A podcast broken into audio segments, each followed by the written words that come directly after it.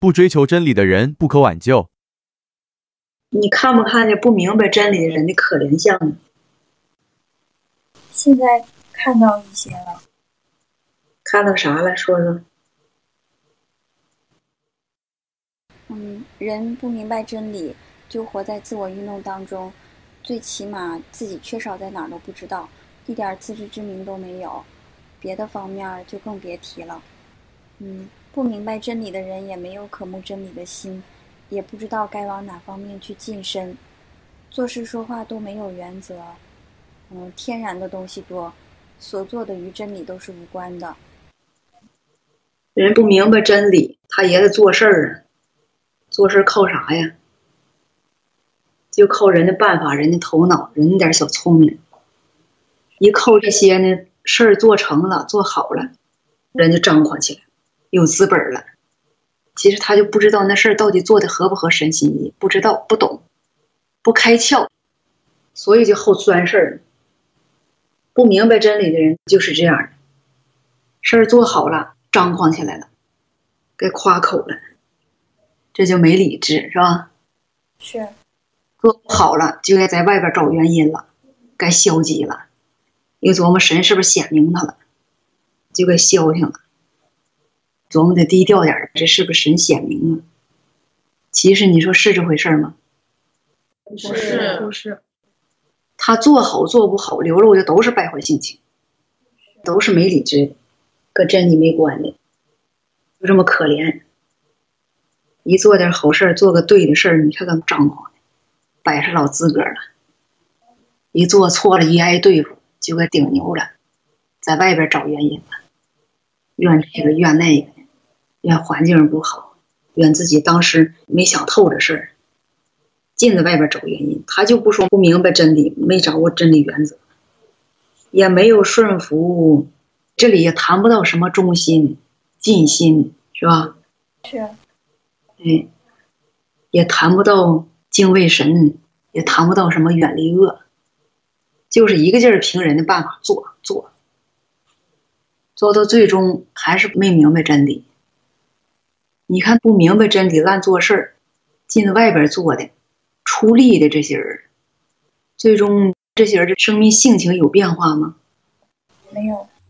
哎，他与神的关系正不正常？不正常。理智啊，信心呢，各方面长不长呢？有没有变化的？没有，没有变。哎，没有一点变化。对神的顺服呢？有没有长进？没有。哎，也没有，没有实际进入。对神的敬畏呢？都没有，哎，都没有，就是这些东西，生命方面的东西，它不长不变，光是人变得圆滑了、奸诈了，更狂妄了，人的鬼道道多了。你上次那个事儿那么整吃亏了，下次那么整不吃亏。上次那个事儿那么说说坏了，这下次再碰到这事儿绝对不那么说，得包着点，得裹着点。他就总结这些处世哲学。人的鬼道道，学点《孙子兵法》了，学点处世哲学了，学点谁的鬼道道了，就得这些事儿是下功夫。这些事儿是下功夫，你说人的理智能不能越来越正常？人能不能越来越有良心的感觉呢？不能，不能。你说这样人心里有没有神的地位？是不是越来越有神的地位呢？没有神的地位。哎，行事与真理无关，与神无关，这就麻烦了。会分辨了吧？一个人做事的时候，不管是在尽本分，还是在办自己的私事儿，你看他的心思往哪边用劲儿。他如果往人的道上用劲儿，这人就不追求真理，不明白真理。有的人呢是琢磨往这合不合神心意呀？神的要求是什么呀？这样做能不能得罪神呢？这样做能不能触犯神性情呢？这么做会不会打岔呀？能不能惹神伤心呢？会不会让神厌憎呢？这么做有没有理智啊？能不能伤害神家利益呀？能不能羞辱神的名啊？这么做算不算好人做的呀？这样做是不是作恶呀？在神眼中怎么看呢？老往这方面想，你说这个道对不对？对，你说这是啥表现？这是寻求真理人心里有神的表现，是吧？是心里没神的人怎么做？凭着自己的能力做，光是做事儿跟神一点关系都没有，而且掺杂己意特别多。他不是光掺杂己意，他掺杂己意的时候，自己里头都一丁点儿都不醒察、不反省啊，他都不打折扣啊，就是硬凭着己意做，自己咋想就咋做，与神之间没有关系，这不危险吗？你知道哪一下就做错了，触犯神性情吗？那个是不把握呀，是吧？是，哎，不追求真理的人，外表性情、外表生活呀，为人处事有哪些特点呢？任意妄为，不受约束。任意妄为，随心所欲，独断专行，还有吗？目中无人，嗯，还有呢？特别狂妄放荡。哎，主要是放荡、放纵、张牙舞爪，做事特别没有理性，想一出是一出的，他不安静，焦躁，是吧？是，你看没人修理对付他的时候，他张牙舞爪；一有人修理对付的时候，他啥表现？消极。有的人是消极，有的人呢不服、反抗、顶牛，就跟那个野生动物似的。见没见过野生动物斑马拉车的？没见过吧？斑马驮人的见没见过？你说斑马拉车或者是驮人的话，会出现什么情况？它就该伤人了，是吧？是。你看它野外吃草啊，或者跑啊，或者玩啊，人在远处不惊着它的情况下，看看还可以，只能观赏。不能用来劳动，是吧？你要骑它，或者是让它拉车，它就该伤人了，该踢人了，那野性就暴露出来了。这些不追求真理的人，不做事儿，不说话，瞅着还像个人一旦做事儿，暴露出来的败坏性情，一瞅就是野蛮呐，兽性。神话当中对这类人怎么形容呢？你们所流露的，并不是小孩离开父母一样的淘气，而是牛马离开主人鞭打而爆发的兽性。形容这类人暴露的性情是兽性啊，没有正常人性。在人群当中有这类人，你能不能分辨出来？寻求真理的人跟不寻求真理的人，他的各方面表现流露都不一样，是吧？是。嗯，不寻求真理的人，明显的就是没有理性，没有良心，做事儿没有真理原则，胡作非为，任意妄为，胆大包天。你说这麻不麻烦？不追求真理的人，又可怜又可恨，尽丑陋相，让人看着都不得造就。你说人看了都不得造就，神能不能验证呢？能验证。那他自己有没有意识？要是这种状态的话，应该没有意识。为啥说他可怜呢？就是他都这样了，他自己都没意识，连个人样都没有，还觉着不错呢，还胡作非为呢，这不就可怜吗？是吧？是。嗯。分辨人呢，主要就是分辨人追不追求真理。你会分辨这个了，各类人就会看。一看外表性情就看出来，你们是不是追求真理的人呢？以往没追求，现在正在往这方面够。那那些年不追求真理，有没有刚才我说那些表现呢？就是这个表现。有这个表现的时候，活在那样的情景里，心里痛不痛苦啊？嗯，是痛苦的，但是自己意识不到。意识不到，这就可怜呐，这太可怜了。人不明白真理，没有真理实际，那是最可怜、最可悲的。守着这些真理，常常听到，完了自己没得着，还活在撒旦捆绑之下，你说这可不可怜？做事说话没理性，一瞅他不是人，太可怜了。追求真理太重要了，是吧？是。哎，现在意识到了。意识到了。意识到这是好事儿，就怕麻木不仁。迟钝，意识不到，人意识不到，不能追求真理，这还好办点呢。就怕意识到了还不追求真理，这就叫啥了？明知故犯。明知故犯的人是啥人呢？明知故犯，丝毫不接受真理的人是刚硬的人，心地刚硬，恶毒，厌烦真理。心地刚硬的人。能不能敬畏神？不能，不能敬畏神，能不能达到与神相合呀？不能。心地刚硬的人与神之间什么关系啊？那就是死不悔改，死不承认神是真理，神是他的神呐，跟神要对抗到底呀。这样人啥下场呢？神不留这样的人。就这样的结局。你看那圣经记载那二百五十首领，那些人是不是刚硬的人？他们最终啥下场啊？被灭到地缝里面了。就这结局。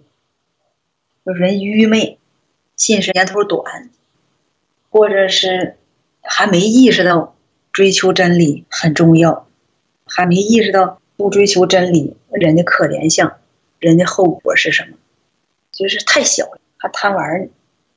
这只是人的幼小，可怜相。嗯，这只能定说你不喜爱真理，不喜爱真理，在效力呢，是吧？哎，你能忠心尽本分，能出好力，别作恶，别做打岔搅扰的事儿。说还没追求真理呢，有个忠心尽本分的心，愿意出力。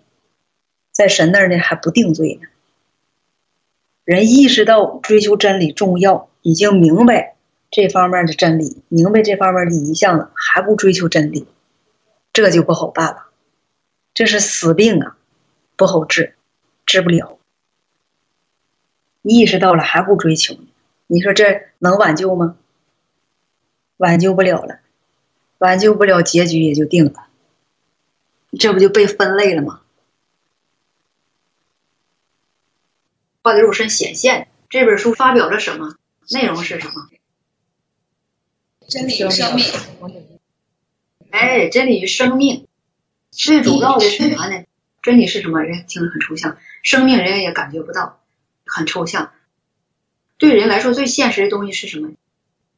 这些话呀，是人通向蒙拯救的路途，就是这些话，神所发表的这些话。哎，所说的这些话，都收集在这本书里的这些话，是人通向蒙拯救的路途。哎，说你读了这些话，你就能蒙拯救了；你得着这些话，你就能蒙拯救了。对人来说，这是不是很重要的信息呀？是。神向人显现，来的肉身了，他成为人了。成为人呢，人得着的是什么呢？能看着神了。人不用信渺茫的神了，不用摸索了，这是一个大好的信息，喜讯是吧？另外一个呢，哎，人不用看天望云，等着神向人启示，摸索神到底要求人干什么，神到底在哪，神到底如何对人类发表他的心意，这个不用了，就人信神省劲儿了，把神接来了，等来了，人信到家了。信到家到什么程度呢？就是神一说话，神就直接告诉你神心意是什么，告诉你往东，你就直接往东就行，你不用猜说神到底让我去东啊还是去西呀？说不定你等这一个信息或者等这一句话，整不好你就等一辈子，你还确定不了到底你做的对不对，你心里还没底。神来在肉身向人显现，与人面对面的说话，结束了人类在渺茫中摸索的时代。这里告诉你一个信息，说你不用摸索了，哎，神来了，神要让你干什么，神直接告诉你，不用你摸，你不用愁了，这是不是好事儿？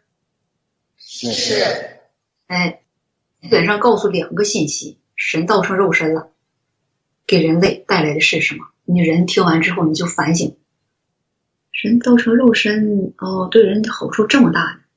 那神要不来呢？那不来你就得不到这个好处。神要不来，神在天上 咳嗽一声，告诉你一个意思，你听着了，你能明白啥意思吗？不明白。哎，也可能现在说这些话没接受的人，或者是你们已经接受的人，还品不出来这几句话的意思，这几句话的用意。但是呢，你看久了，你听久了，哎，他无形中对你心里有一些影响，他会给你一些启发。哎，在你经历的过程当中，你会不知不觉地觉得，哎呀，神来就是好呀。哎，这要神不来，咱上哪儿明白这些事儿去？神来太好了，神一句话一点。咱这死脑瓜一下变得开窍了，咱都变得有灵气儿。那要神要不说呢？人都是死木头疙瘩。你看，你不知不觉你就体会到这句话的真正含义了，是吧？是。蒙拯救的路，这个对人来说是比较有深度的一个词汇。哎，这也得需要人在经历过程当中，人明白什么是真理。哎，明白什么是真理，逐渐的进入、体会、经历这些话，啊，人不知不觉，哎呀，人临到事儿没神的话，人活不成；没神的话，人无路可走。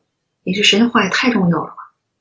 一开始就觉着，哎，守个原则就行了，但是有时候就觉得那个原则不适用，原则有时候对不上号，哎，不知不觉的，哎呀，那不行，那还得再真理上多下功夫，得明白真理，那不是光明白一个规条。不知不觉你就觉着，嗯，信神这里头事儿不简单，不是拘于形式，不是一种仪式，这里有事儿。你看生活当中，你要不求真，你不追求真理吧，你觉着自己活的还挺充实，还像个人儿。一追求真理，琢磨琢磨自己这也不像人呢，干啥事他没目标，就像无头苍蝇一样，这么做那么做的。他找不着方向，哎，人不知不觉吧，有这样的感觉的时候呢，他就感觉饥渴了。哎呀，不行，这么活着不行，累呀，这么活着像行尸走肉。哎，虽然是信神了，挂了名了，但是呢，它里头还是虚空的，因为你没得着真理，是吧？是。哎，这个时候不知不觉你就觉得，哎呀，这人要蒙拯救不简单呐，真的多读神话呀。在神话里头找路途，经历来经历去，三年五年十年八年，你得了一个结论。你说人信神呐，做啥事儿没有神话做根据，那人眼前呢就是一片漆黑，没路可走，哎，就是个睁眼瞎。哎，你把神话的某一方面真理吃透了，在这方面实行起来，那就得心应手，保证能做到神心以上。是吧？在啥事儿不明白真，在啥事儿上你就糊涂，没路可行。这时候你是不是就觉得，哎呀，神话是人生存的方向，是人生活的路途，是吧？你看这个女人、男人过到三四十岁都知道，哎，过日子挣钱怎么挣，怎么省，怎么节俭，哎，怎么算计，哎，女人的洗衣做饭，哎，一家老小伺候的干干净净的，哎，都挺理想。算计的挺好，男的呢？怎么挣钱？怎么维护家？哎，怎么发家？怎么让自己的孩子、老婆穿好吃好？哎，这个过个几年，他总结出点规律来，总结出来经验来。哎，但是一到信神的一看，哎呀，这些过日子经验他不好使啊！自己在社会上混着这几年，他觉着是成熟的男人了，是成熟的女性了。结果一信神，一看自己啥也不是，啥也不知道。哼，啥也不知道，发现这些年是混日子过了，人生的事儿一点也不懂。哎，心灵的事儿，人思想的事儿，一点也不知道，这不白混吗？不知不觉的，哎，经历上几年，知道神话的重要了。哎，人知道神话的重要，他就对神的话看法，还有对神话在他心里的分量，神话对他来说的价值与意义，他越来感觉越不一样，是吧？是。哎，越来越感觉不一样。这时候人里头对神话一点一点有需求了，有要求了，不是说拿来念一念，哎，想一想就完事儿了。他是要把神话接受到自己里面，哎，吃到自己里面，变成自己哎做事儿做人的方向的目标，是吧？哎，这最终是不是就越来越深刻的体会神话是人蒙拯救的路？是。这点你们现在有没有点体会？有点还不深，不那么强烈，是吧？是是。哎，好比说，说要给你整到一个没有空气的地方，你心里有没有恐惧？有。为什么？活不了了。都知道活不了了，是吧？这事回答的干脆利索，活不了了。这个事儿根据啥？你们有这样的说法呢？马上就知道活不了了，是吗？